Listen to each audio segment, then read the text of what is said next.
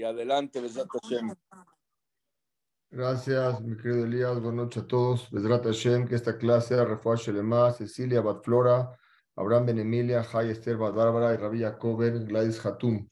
Besrat Hashem, continuamos con lo que nos quedamos la semana pasada. La semana pasada nos quedamos en que el profeta Shmuel le dice al rey Shaul, le dice, va a llegar un día en un futuro en donde tú te vas a presentar junto a los filisteos y te vas a empezar a guerrear con ellos. Ese día me tienes que esperar.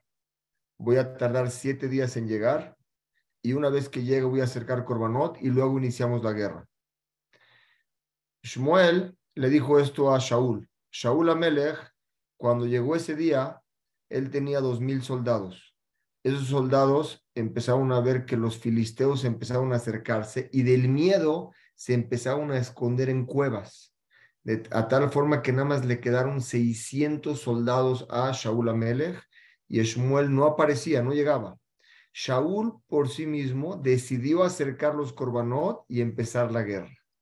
En ese momento se le, se le presenta eh, eh, Shmuel a Naví y le dice, ¿por qué profanaste la palabra de un Naví, de un profeta? Te dije que me tenías que haber esperado, no me esperaste y por esto vas a perder tu reinado y lo va a tener David Amelech. Seguimos, fue donde terminamos la clase pasada. En esta, eh, al final, Besrat Hashem nos va a enseñar un mapa como de todas las ciudades y todas las guerras, cómo están. Se los enseño al final para que nos ubiquemos en, en tiempo y forma. Entonces, ahorita, Shaul, Shmuel, Amel, eh, Shmuel, Shmuel se para y se va a Gilgal. Y Shaul, ¿qué hace? Junta, se, se, va al lugar de otro lugar donde se llama el, valle de Benjamín. Ahí Shaul Amelech, que era el rey que iba a pelear, ¿qué fue lo que hizo? Juntó a todos los soldados que le quedaron a él y eran 600 soldados. Ahorita, Shaul tenía un hijo que se llamaba Jonatán. Jonatán se quedó en Gibat Benjamín, quiere decir, cuando Shaul, él fue a, estaba ahí, luego Shaul iba a guerrear, su hijo se quedó en, el lugar donde se llama, en el valle de Benjamín. Se los voy a mostrar. Déjenme enseñárselos de una vez para que vean los valles. A lo mejor va a ser más fácil si lo voy a compartir pantalla de un minuto. Creo que les va a ser más fácil si los vemos de una vez. Lo vamos a hacer un poquito más fácil. Aquí es donde está, donde nos vamos a ubicar más adelante. De este lado, como ustedes ven, está aquí el Yama Melach. Aquí todo este es el Yardén. Aquí están los filisteos. Aquí está la parte de Benjamín. Aquí está Gibat Shaul y la guerra, Hashem, la guerra se va a hacer en esta parte. También un mapa donde lo pueden ver aquí también, lo comparto en este momento, un minuto, como si lo están viendo, ¿sí? Aquí la guerra, como ustedes se dan cuenta, aquí está, aquí está el Yardén, ¿lo ubican? Aquí está el Yam Amela. Aquí está el Gilgal, donde estaban ellos, aquí está Jericó, aquí está Gibá, en este lugar está Michmash, y aquí es donde van a pelear. Más adelante les voy a enseñar cómo este Mihmash que está aquí, aquí lo ampliamos aquí arribita. Aquí había tres ejércitos destructores de los filisteos. Había uno, dos y tres. Aquí estaba la tierra de Shaul. Aquí estaba un lugar que se llama Gabea Tzibuim, que el que lo veía aquí había animales muy peligrosos, tipo víboras venenosas. Y en este lugar fue cuando ahorita el rey Saúl, Shaul va a poder gobernar toda esta parte de estos lugares. Ok. Si es así, seguimos con lo que tenemos aquí. Ok, ya que nos ubicamos en tiempo, en el, en el mapa, en lugar. Entonces, Shaul tenía uno que se llama Jonatán. Jonatán, él se quedó en, en, en, en el monte de Benjamín. Los Pilishtim, ahí a, a, acamparon en el lugar de Michmash, donde les acabo de enseñar que se dirían en tres, ahí acamparon. Y salieron a la guerra los filisteos, en su, eh, a, a la guerra eran muchos, ellos tenían espadas, eran expertos en guerra. Estos guerreros exterminaban a todo el que se le ponía enfrente, lo mataban. Entonces, ¿qué hicieron estos, filisteos? Dividieron todo en tres, como les enseñé entre ese, esas tres flechas, dividieron en tres. Uno estaba en, el Dere para la derecha, otro estaba en el Ben Jorón hacia arriba, y otros ven eh, eh, Apona, otro lugar se llama Apona, que estaban hacia la izquierda. Ellos ahí estaban ahí, y luego les enseñé un, en el desierto pasaron por un, una parte donde se veía, como les dije, se llamaba Gabe Atzibuim. Es un tipo de víbora o de animal muy peligroso que el que lo veía sabía que ahí estaba. Quiere decir, está ahorita el profeta, está describiendo en qué parte de la tierra se va a desarrollar esta guerra entre los filisteos y, y Shaul Amel. ¿Para qué? Para estudiar todo el pueblo de Israel en tres partes para poder agarrar. Ahorita, en, el principio del reinado de Shaul, tenemos que saber que no había armas. Am Israel estaba gobernado por los filisteos y los filisteos dominaban todo, no podían tener armas. ¿Por qué? Los filisteos no dejaban que ningún judío tuviera una, una flecha, una espada, un cuchillo, porque ellos sospechaban que Israel lo usen para la guerra. Por lo tanto, estaba prohibido tener tipos, cualquier material de acero para el pueblo judío. Y cuando el pueblo judío necesitaba algún un, utensilio de acero o afilar algo, tenía que ir con qué? Con los filisteos y los filisteos lo, lo checaban para qué quería, se lo afilaban, se lo daban, pero no, no podían tener armamento. Entonces, eh, eran cosas que no tenían armas. Quiere decir, el pueblo judío no tenía con qué pelear.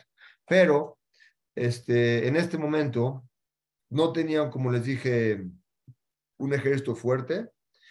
Los únicos que tenían espadas eran Shaul y Jonatán. ¿Cómo consiguieron esas espadas?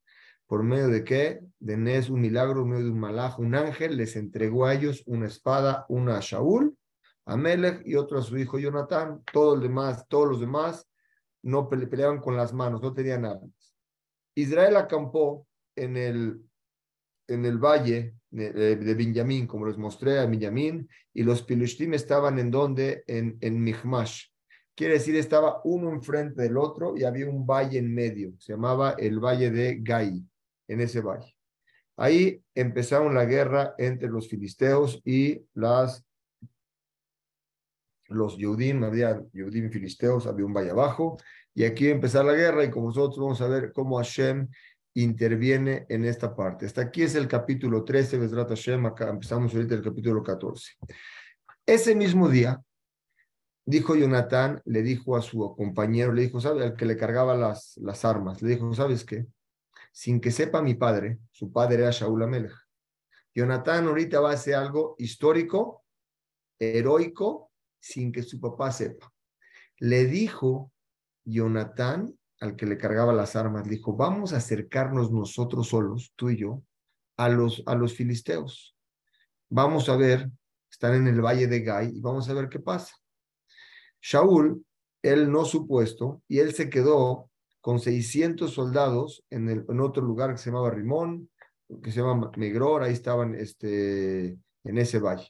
Por lo tanto, no se dio cuenta de lo que estaba haciendo su hijo Jonatán. O sea, Jonatán ya iba a ir a la guerra solo con uno de sus amigos que le cargaba la, las flechas o las armas. En esa mahané, allá había un, un, una persona que se llamaba Ajiyá. Era el nieto de Elía Cohen. Ustedes se acuerdan cómo Elía Cohen tenía hijos que los castigaron y no pudo seguir como sacerdote, como Cohen Gadol, pero su nieto, Ajiyá, era el que tenía el Hoshen. Hoshen era un pectoral que tenía las doce piedras de cada tribu y tenía las letras marcadas en cada piedra de cada tribu. Y dentro de eso había un nombre especial de Dios. Cuando le preguntaban, se alumbraban las letras y respondía a lo que uno le preguntaba. Eso se llama el Hoshen. Hoshen es el pectoral y el nombre de Hashem que tenía adentro se llamaba el Urim Betumim. Y así contestaba lo que le preguntaban, cosas importantes para salir a la guerra, preguntaba y él y contestaba.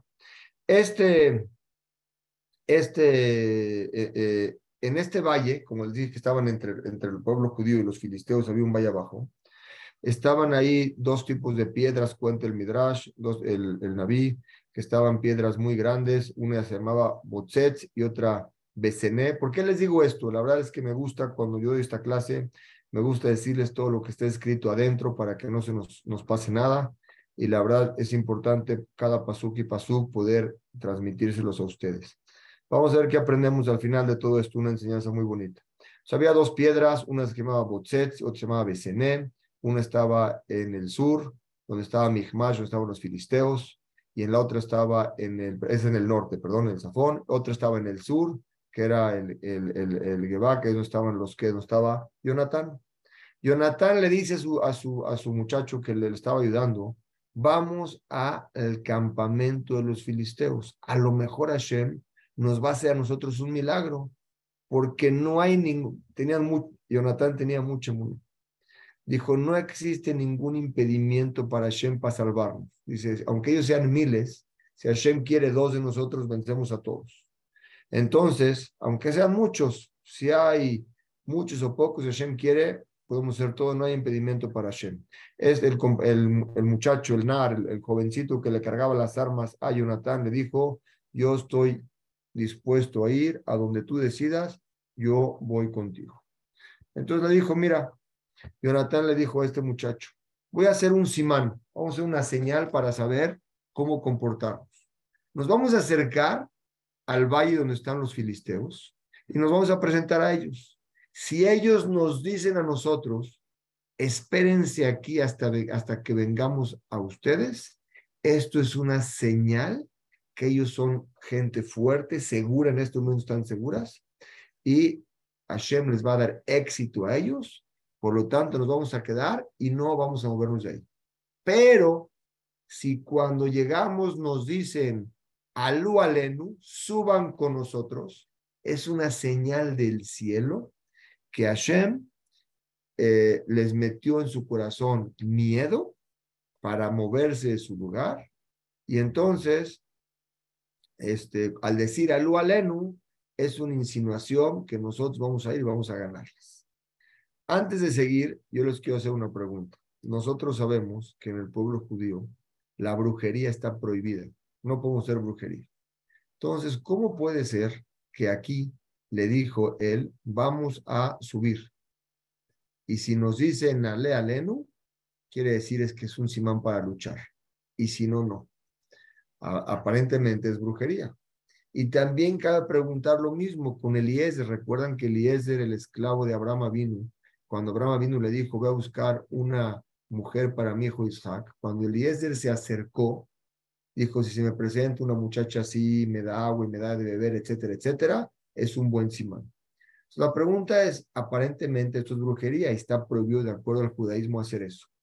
Sobre esto, el Tosafot en Julín, muy bonito, dice, ¿cómo Eliezer hizo esto? Dice, la verdad es que los únicos simanim que la Torah permite son los de Eliezer y Jonatán. ¿Por qué? Porque hicieron tefilá para Hashem. No quiere decir que lo hicieron como brujería, si me pasa así, me pasa así hicieron tefilá para que suceda y así sucedió.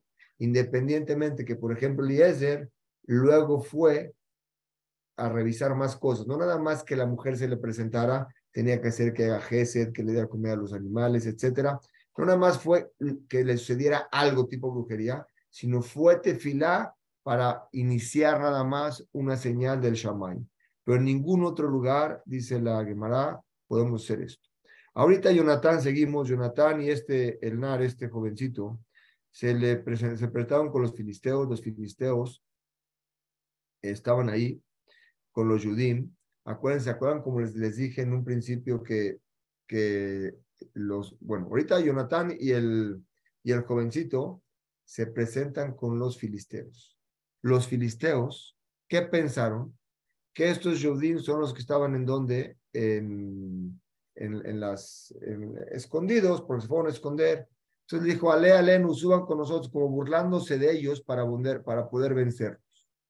Por lo tanto, le hicieron como una burla. Cuando Jonatán escuchó que les dijeron, Alú, Ale, nos sube con nosotros, vio una señal de Hashem y dijo a su, amigo, a su, compañero, vamos a ir porque Hashem nos los entregó a nuestras manos. Ahorita Jonathan trepó, fue el primero que trepó con mucha fuerza, con rapidez. Cuando estaban ahí, este, subió, estaba un tipo de castillo, subió, empezó a atacar a los soldados y los, los, los, él como que los golpeaba y estaban casi muertos. Y su, y su compañero, el jovencito que lo acompañaba, él terminaba el trabajo y los degollaba. En este, en este primer encuentro tuvo mucho éxito Jonathan y pudo matar a 20 hombres en un solo arado. Quiere decir, en cuenta en 25 metros cuadrados, estaba un sol, 25, estaban todo un ejército contra él, 20 personas, y él solo pudo con los 20. Esto atestigua la fuerza que tenía Jonatán y el Nes que se le presentó. Porque no es que estaban todos separados, uno y luego el otro y luego el otro, estaban todos juntos y él pudo vencer a todos.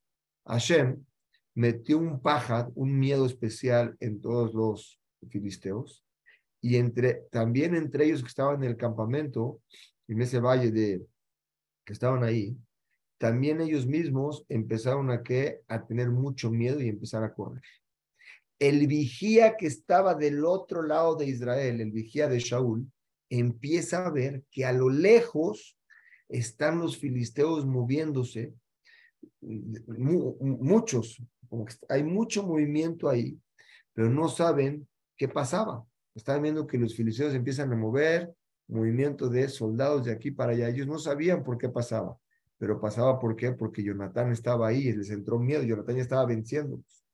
Entonces Shaul preguntó, ¿quién falta de nuestro ejército aquí? ¿Quién falta? Entonces se dieron cuenta que Jonatán no estaba.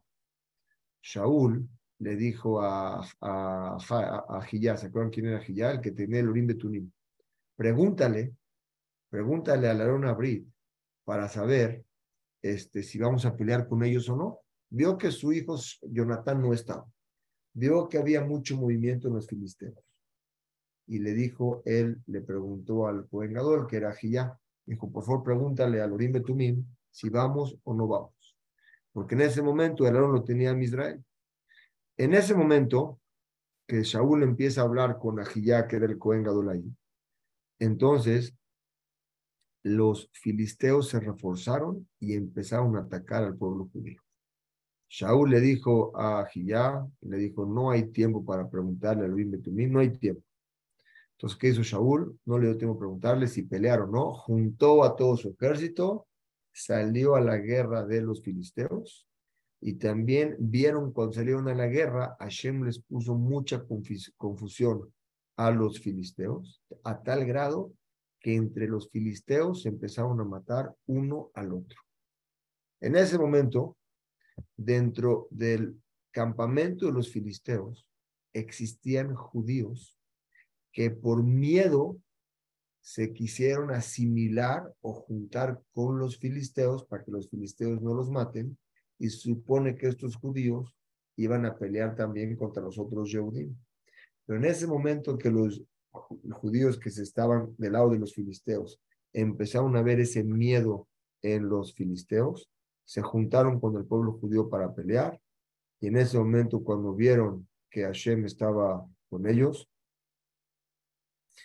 los filistín vieron qué empezaron a hacer, empezaron a ayudarle estos Yudim a Shaul, a Jonatán, para poder pelear con ellos. Estos Yudim también se acuerdan que, como empecé la clase el día de hoy, que cuando Shaul se presentó con dos mil soldados, empezaron a escapar los soldados, se metieron a las cuevas porque venían los filisteos antes de que llegara Shmuel.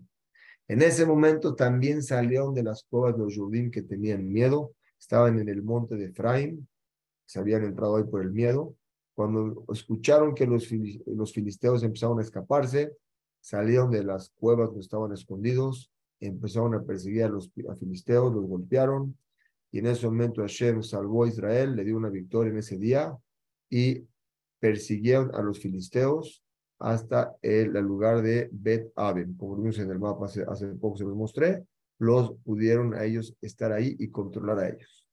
Ahorita, Shmuel hace a todo el pueblo, Shaul Amelech hace a todo el pueblo un juramento. Pues la verdad, este juramento está mal hecho. Bueno, no, no puedo decir que yo que está mal hecho, pero van a ver cómo al final fue algo no bueno. Entonces, Israel estaba muy presionado para qué? Para pelear con los filisteos y matar a todos los que pudieran acabar con ellos. Por lo tanto, ¿qué dijo Shaul? Juró y dijo que él maldice a cualquier soldado, una maldición, la persona que coma cualquier cosa hasta la noche.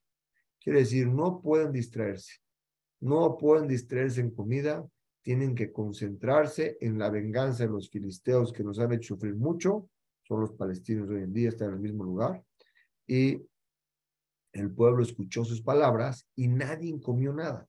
estaban ellos todo el tiempo gueleando, nadie comió nada. Pero existían también soldados en el bosque, bueno, había soldados en el bosque, que llegaban ahí y, había cañas de azúcar, cañas de azúcar con miel, salía miel de las cañas, y vieron cómo la miel estaba derramándose de las cañas, y que querían comer, pero no podían comer. Nadie de Israel fue descarado para qué, para probar, ninguno de ellos probó nada. ¿Por qué? Por el juramento que hizo Shaul Amele. Pero Jonatán traspasó el juramento. Jonatán no escuchó el juramento de su padre que, hizo jurar a todos. Entonces, cuando él iba pasando Jonatán, él sí agarró su palo, estiró el palo, agarró la miel y se lo metió a la boca. Dice que en ese momento que entró a la boca, dice, le mejoró la vista. La tenía debilitada por el ayuno, por, por pelear. Nosotros sabemos cuando la gente ayuna, le falta azúcar en el cuerpo y la vista ve nublado uno. Eso le dio fuerzas. Una persona le dijo, oye, ¿cómo estás comiendo? Si tu padre hizo un juramento a todo el pueblo, que nadie puede probar nada hasta la noche. Por eso que nadie de nosotros puede comer. Jonatán lo retó y le dijo, no puede ser. ¿Cómo? Mi papá como que se revolvió, revolvió el, la, la, sabiduría de los, de los soldados. ¿Cómo puede ser? Si no comen, ¿cómo van a guerrear? Dice, ahorita que yo acabo de probar poquito, y hoy me, se me curó la vista, me dio fuerzas, tomé azúcar, me, me, dio fuerzas. Y si los soldados hubieran comido más, hubieran matado a más filistín, más grandes. O sea, quiere decir, habían, hubieran más éxitos. Y seguro que así debe hacer, tenían que haber comido. O no, no, Jonathan no, no es que no hizo caso, no escuchó lo que dijo su padre. Ahorita, Israel golpeó a los filisteos hasta el lugar Ayalón, los los echó totalmente hacia atrás y llegaron a, eh, acabaron con todas las fuerzas, avanzaron, eh, ganaron. Ahorita los soldados de tanta hambre se abalanzaron a agarrar a los animales de los filisteos para comer, los que agarraron en, en botín para comer. Le hicieron shejitá le Shem Shelamim como agradecimiento a Shem, pero ellos comieron antes de vertir la sangre y eso es un pecado, porque un corbán se le hace shejitá y luego eso se vierte la sangre y luego se puede comer. Ellos empezaron a comer sin vertir la sangre. Le contaron a Saúl eso y dijo, ¿cómo? Es una rebelión en contra de Hashem, ¿cómo pueden estar comiendo sin acercar la sangre? Entonces dijo, trae, dijo Saúl, rápido, rápido, tráiganme una piedra, voy a hacer aquí un misbeach, para que aquí eh, voy a vertir la sangre, para que todos puedan comer. Se juntaron ahí todo el pueblo, les dijo, anuncien, por favor, que todos traigan que traen aquí los corbanot. En este momento les, hicieron shakitá, eh, luego, luego virtió la sangre para que pudieran comer. En ese momento comieron, trajeron las, los animales, le hicieron shakitá junto a Shaul Amelech. Después de esto, igual como dice ahí el Naví, checó bien el cuchillo, porque el cuchillo con el que dan shakitá tiene que estar kasher, no puede tener ninguna ninguna gama, el cuchillo, ninguna, tiene que estar exactamente filoso porque si tiene algo mal ahí, la shejitá está bien. En este pasuk nos enseñan que también cuando llegó la noche, siguieron haciendo shejitá. Aquí la pregunta es, hay una prohibición de acercar corbanot en la noche. ¿Cómo puede ser que ellos en la noche sigan haciendo corbanot? Si no se podía, en la noche no se puede hacer corbanot. Entonces hay dos respuestas. Uno, que en ese momento no había Betamigdash, todavía no se construía, y eran, y eran altares que eran particulares para cada uno, y en la noche se podía hacer. Y el segundo, eh, otra explicación es que lo que le hacían Shejité en la noche no eran en nombre de Korbanot, sino animales normal para comer. Shaul aumentó más piedras para hacer otro, otro Misbeach, aumentó piedras para hacer aquí un y ese fue el primer Mizbeach que construyó Shaul para el cabo de Akadosh Baruch. Ahorita Jonathan, Shaul le dijo al pueblo, vamos a seguir persiguiendo a los filisteos. Ya comieron, les vamos a seguir persiguiendo a los filisteos en la noche. Y vamos a agarrar de ellos, vamos a exterminarlos hasta la, hasta la mañana. Pero le dijo, eh, el pueblo le dijo, vamos a hacer lo que tú nos pidas. Entonces trajo a Cohen, acuérdense el que tenía el Urim Betumim, Dice, antes de que salgan a la guerra a perseguirlos, vamos a preguntarle si Hashem está contento con nosotros para seguir persiguiéndolos y, y, guerrear. Hoy en día no tenemos Urim Betumim, pero Baruch Hashem tenemos a Jamim. Jamim sabios que pueden ver mucho más que nosotros. Cuando uno va al Derecha Torah, es el camino que nos guía. A veces tenemos duda en cómo guiarnos, por ir por un camino, por la derecha y por la izquierda, no sabemos qué hacer. Pero cuando usted dice, la Mishnah, hacerle jarrabas para ti un rabino, istalek minasafek, quítate la duda. En Asimha no existe alegrías que atarat safekot, como quitar la, las dudas. Cuando uno tiene un rabino que tiene la visión correcta, nos dice qué hacer cuando tenemos dudas, y en ese camino es el derech de la Torah. Ahorita, en ese tiempo había Urim Betumim, le preguntaron, vamos a preguntarle si, si, vamos a, si estamos haciendo lo correcto o no. Le preguntaron, ¿perseguimos o no a los filisteos? ¿Sí? Y si lo perseguimos, nos lo vas a entregar en nuestras manos. ¿Pero qué creen? Hashem no contestó. El Urim Betumim no contestó. Shaul dijo, ¿cómo? Si no contestó es porque hicimos un pecado. Todo lo asimilaban, eso tenemos que aprender en nuestra vida. Todo lo que no les funcionaba, lo asimilaban como si ellos le faltaban algo a Hashem. La persona, la persona tiene que tener éxito en todo lo que hace.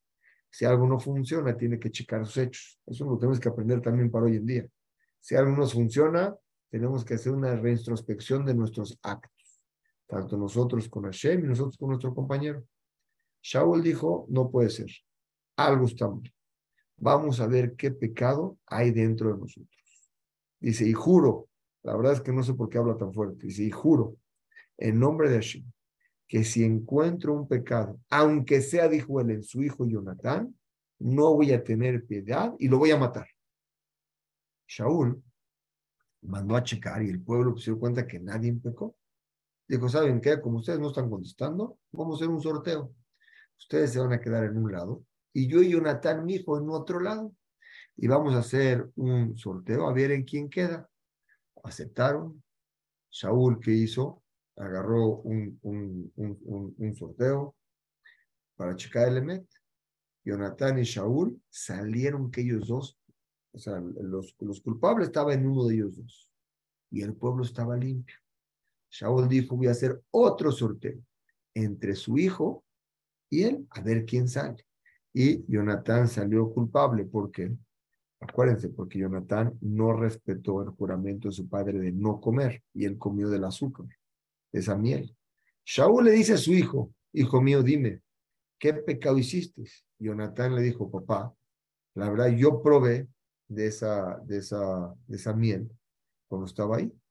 Y si la verdad, si pequé y me tienes que matar, mátame. Shaul, papá, le dice a su hijo, si no te castigo, Hashem va a castigar a mí. tengo que matar. En ese momento salió el pueblo y le dijo a Shaul, ¿sabes qué? ¿Cómo lo vas a matar? ¿Vas a matar a causa de Jonatán? Él fue el que empezó la guerra con los filisteos, él fue el que nos salvó, él hizo todo por sí solo. Él trajo la salvación de Hashem, él nos salvó al pueblo. Entonces, como que lo agarraron para que no lo maten a Jonatán. Entonces, ¿cómo lo pudieron salvar? Hay varias explicaciones. Según Rashi, dice, le hicieron la Shebuah por medio, le permitieron por medio de Atará. Y Tiro quiere decir, le perdonaron la Shebuah. Le hicieron como que Atarat Shebuot para anular la, el juramento que había hecho Shaul Amele. El Metzot David y el Radak explican por cuanto que él no sabía de la Shebuah, se consideraba que hizo algo sin querer, porque Jonathan no sabía.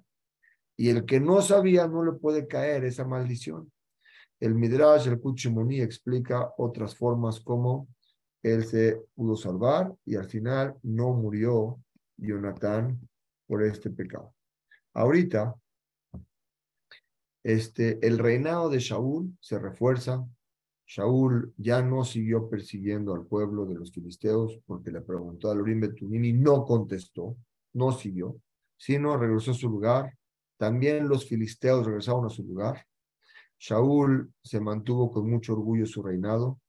Él siempre, cuando guerreaba, decía, dice aquí el Naví, que era con mucho coraje, mucho coraje entregaba su alma con todos los enemigos de Israel, a Moab, a Amón, a Edom, a los reyes de, de, de Tzobá, a los filisteos, con todos.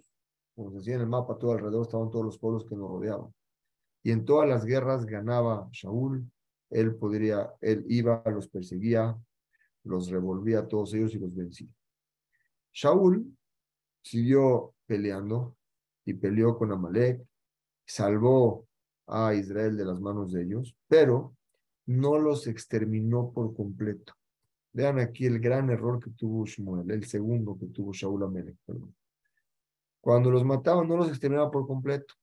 Entonces le parece Shmuel a Naví, se le parece a quien a Shaul Amalek. Le dice, te ordeno en nombre de Hashem, como se más adelante, que extermines a todos. Antes de eso, los pesukim nos enseñan que la familia de Shaul estaba compuesta por tres hombres. Uno era Jonatán, uno se llamaba Yashbi, hay quien le llama Abinadab, y eh, Umalkishua es el tercero. Y tenía dos hijas, una Merab y una Mijal. Mijal es, cinco, tres niños y dos niñas. Mijal se va a casar en un futuro con David Amelech. Y David Amelech va a ser el, enemigo número uno de Shaul que se están, están buscando para matarse. En el libro de a mí me está escrito que también hay un cuarto hijo que se llamaba Ishboshet. Se llamaba el, el, el, el, cuarto hijo. Aquí nos encuentra, este, porque él estaba estudiando Torah. Entonces, por eso no, no, lo, no lo junta junto a la guerra, está estudiando Torah. Es según el Radak. Pero los Metzó David explica que Sheishab es el mismo que Esboshet, que era el mismo que Aminadab. Eh, es el niño cuarto. Y no está escrito aquí, ¿por qué? Porque no había nacido. Y la esposa de Shaul, Amelech, se llamaba Ahinoam Bat Ahimaatz.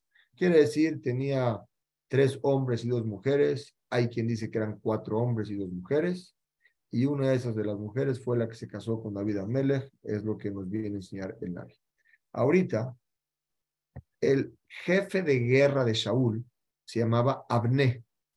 Abné, ¿quién era? el sobrino de Shaul. Acuérdense que Shaul tenía a su papá que se llamaba Kish. Kish era el papá de Shaul. Y Kish tenía un hermano que se llamaba Ner.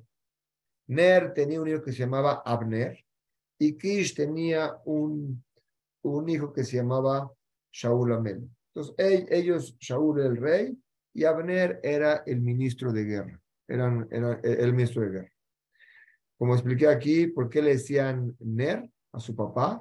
porque él prendía las velas en los lugares oscuros, ¿para qué? Para Letuel Tarrabín, para que hacía mucho gesed con la gente. Así como nuestro querido Elías aquí y nuestro querido Rabiosi hacen gesed de poder transmitir a todo el mundo luz con esta Torah, Baruch Hashem también alumbraba de una forma similar al mundo. Ahorita, todos los días de Shaul, dominó totalmente en las guerras en Israel con los filisteos, y cuando Shaul veía a un hombre fuerte, inmediatamente lo reclutaba para el ejército. Quiere decir, había un reinado completo. Pasamos al capítulo número 15. Y aquí es cuando Shmuel, ahora sí, se le presenta a Shaul y le dijo así. Shmuel era el Naví, que Hashem tenía contacto con Shmuel a Naví. Shmuel se le presenta a Shaul a Melech y le dice, se me acaba de presentar a Hashem, le dice Shmuel, y me mandó a decirte a ti así que cuando yo te unté como un rey, sí, pero me equivoqué. Un minutito, aquí me faltó explicar. Perdón, ok, me faltó explicar algo. Un minutito, no, ok. Eh, ahora sí ya. Ahorita, como yo les dije a ustedes, este, ahorita, eh, Shaul tuvo un error. ¿Cuál fue el error? Que no lo esperó los siete días. ¿Se acuerdan? Como les dije que Shmuel le dijo, me espera siete días, le dijo Shmuel a Shaul, antes de que pelees con los filisteos. Y no le hizo caso. Ahorita le va a hacer una segunda advertencia. Le dijo así Shmuel a Naví, le dice Shaul Amén. Dice, Hashem mandó a qué? A ungirte a ti.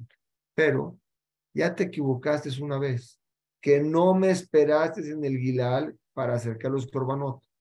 Ahorita te voy a dar otra, otro mandamiento de Hashem. Le dijo, pero cuídate mucho y escúchame lo que te voy a decir. Escucha la voz de Hashem, cumple exactamente lo que te voy a decir. Hashem te ordena a ti y así es la palabra de Hashem.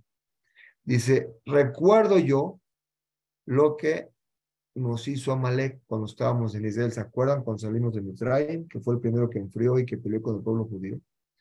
Dice, ¿qué hizo Amalek? Hizo cuevas, se metió en cuevas. Cuando pasaba Israel por dos montañas, se metía dentro de las montañas y luego salía para atraparnos. Y nos agarró saliendo de Misraim. Y hasta el día de hoy, Hashem los, los golpeó y los disminuyó su número, pero no los exterminó completamente. Y le dice Shmuel a Shaul, ahorita te ordena a ti, Hashem, que borres el nombre de Amalek por completo. Por lo tanto, tienes que matar sin piedad a todo hombre, mujer, niño, bebé, toros, vacas, todo tipo de, ganado, burros, no puedes dejar ni uno. Ahorita, ¿por qué Hashem ordenó también matar a los animales? Dos respuestas. Uno, para que no recordemos su nombre nunca, para que no digan, mira, este de los, de los, de los, de los amalequitas. Y dos, los amalequitas eran expertos en brujerías y podían cambiar su cuerpo en animales. O sea, hombres se podían voltear a ser animales y luego regresar. Eran expertos en brujería. Shaul juntó a todo su ejército a un lugar que se llama Telaim y quería contarlos, pero como ustedes saben, Perashat Shabua está escrito, no lo había escrito, lo escuché, que el que estudia algo que tiene que ver con la Perashá de la semana, Hashem quiere su estudio y seguro que Hashem quiere el de nosotros. En esta Perashá contamos a cada, cada miembro del pueblo judío por medio de Majasita Shekel. ¿Por qué? Porque no nos puedes contar uno por uno porque es Ainara. Aquí también, para no contar a cada uno con uno por uno por Ainara, para no crear algo malo en la persona, ¿qué dijo? Como dijimos ahí, este, ¿qué hizo? Entonces agarró y les entregó animales y contaba animales a ver cuántos soldados había. Después de contarlos, se encontró que había 200 mil soldados de cada tribu, en todas las tribus, excepto la tribu de Yehudá. Y 10 a la fin de la, tribu de Yehudá, 10 mil, que ellos estaban por aparte porque era una tribu especial, porque el reinado venía de Yehuda.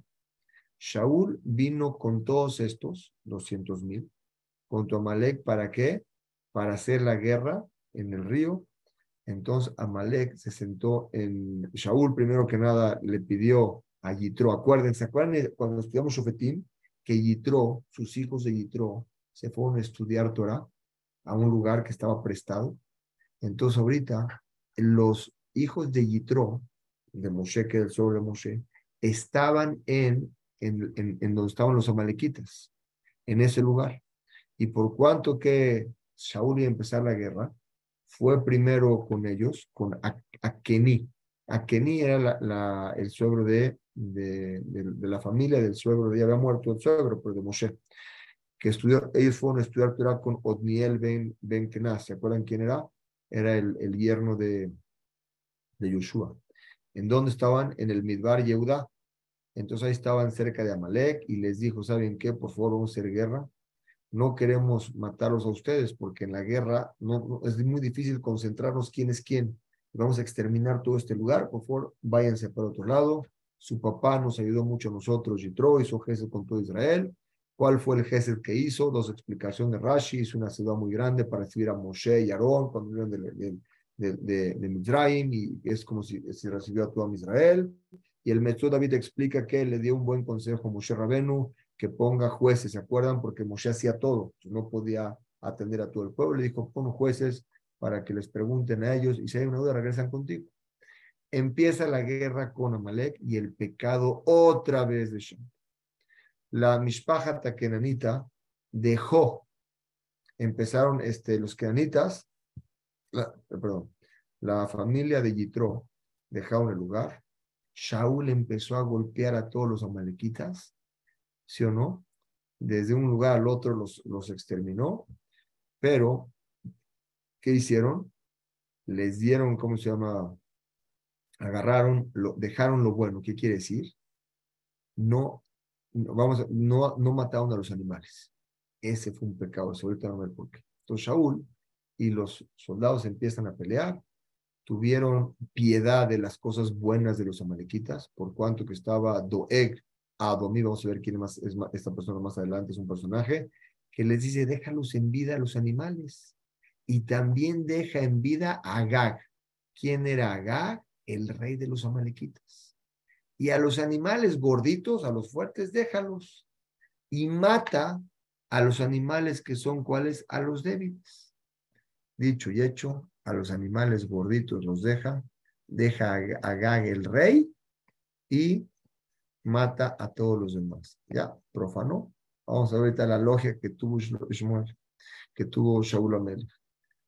Hashem se enoja con Shaul Amelech, se le presenta a Shmuel, le dice, Alta Bib Machshavah ¿cómo puede ser que nombramos a este rey, Shaul? A partir de ahorita su reinado se acaba, ya no puede, no me hizo caso. Shmuel, que era el Naví, sufrió mucho. ¿Por qué? Por Vitur Malhut de Shaul. Dijo, ya, yo lo ungí y un Yehudí tiene que sufrir por otro Yehudí. Rezó toda la noche por Shaul, toda la noche. Aquí les voy a decir algo muy bonito y creo que no estamos a acabar, estamos a la mitad de, la historia, pero vean qué bonito. Primero que nada, Shaul, ¿por qué no hizo caso? Shaul en su mente pensó, que prefería acercar un corbán con animal gordito para Hashem. Shmuel lo va a reclamar y le va a decir, es más importante hacerle caso a Hashem que acercar corbán. Y tú es la segunda vez que lo haces. Un Yehudi tiene que, no sé, veo el tiene que compartir el sufrimiento del otro. Shmuel, aunque Shaul no le hizo caso, lo compartió.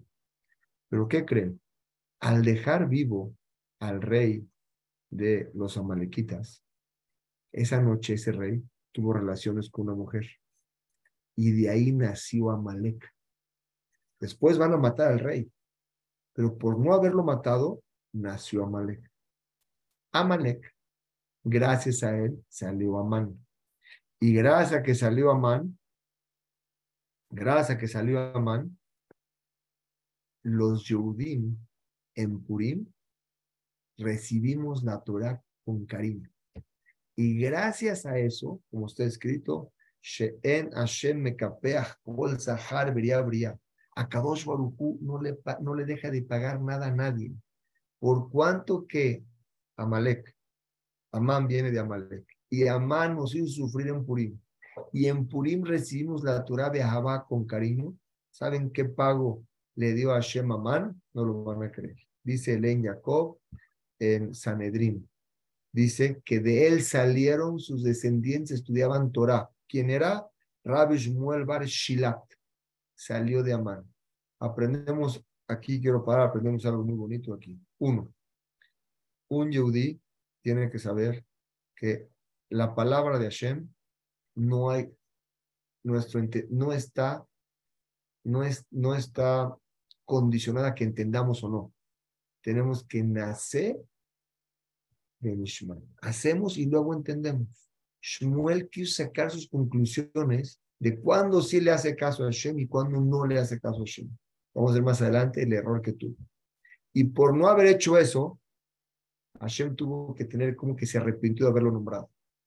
La pregunta es, si Hashem ya sabe todo, ¿cómo que se arrepintió Hashem? La misma pregunta cabe en Noah.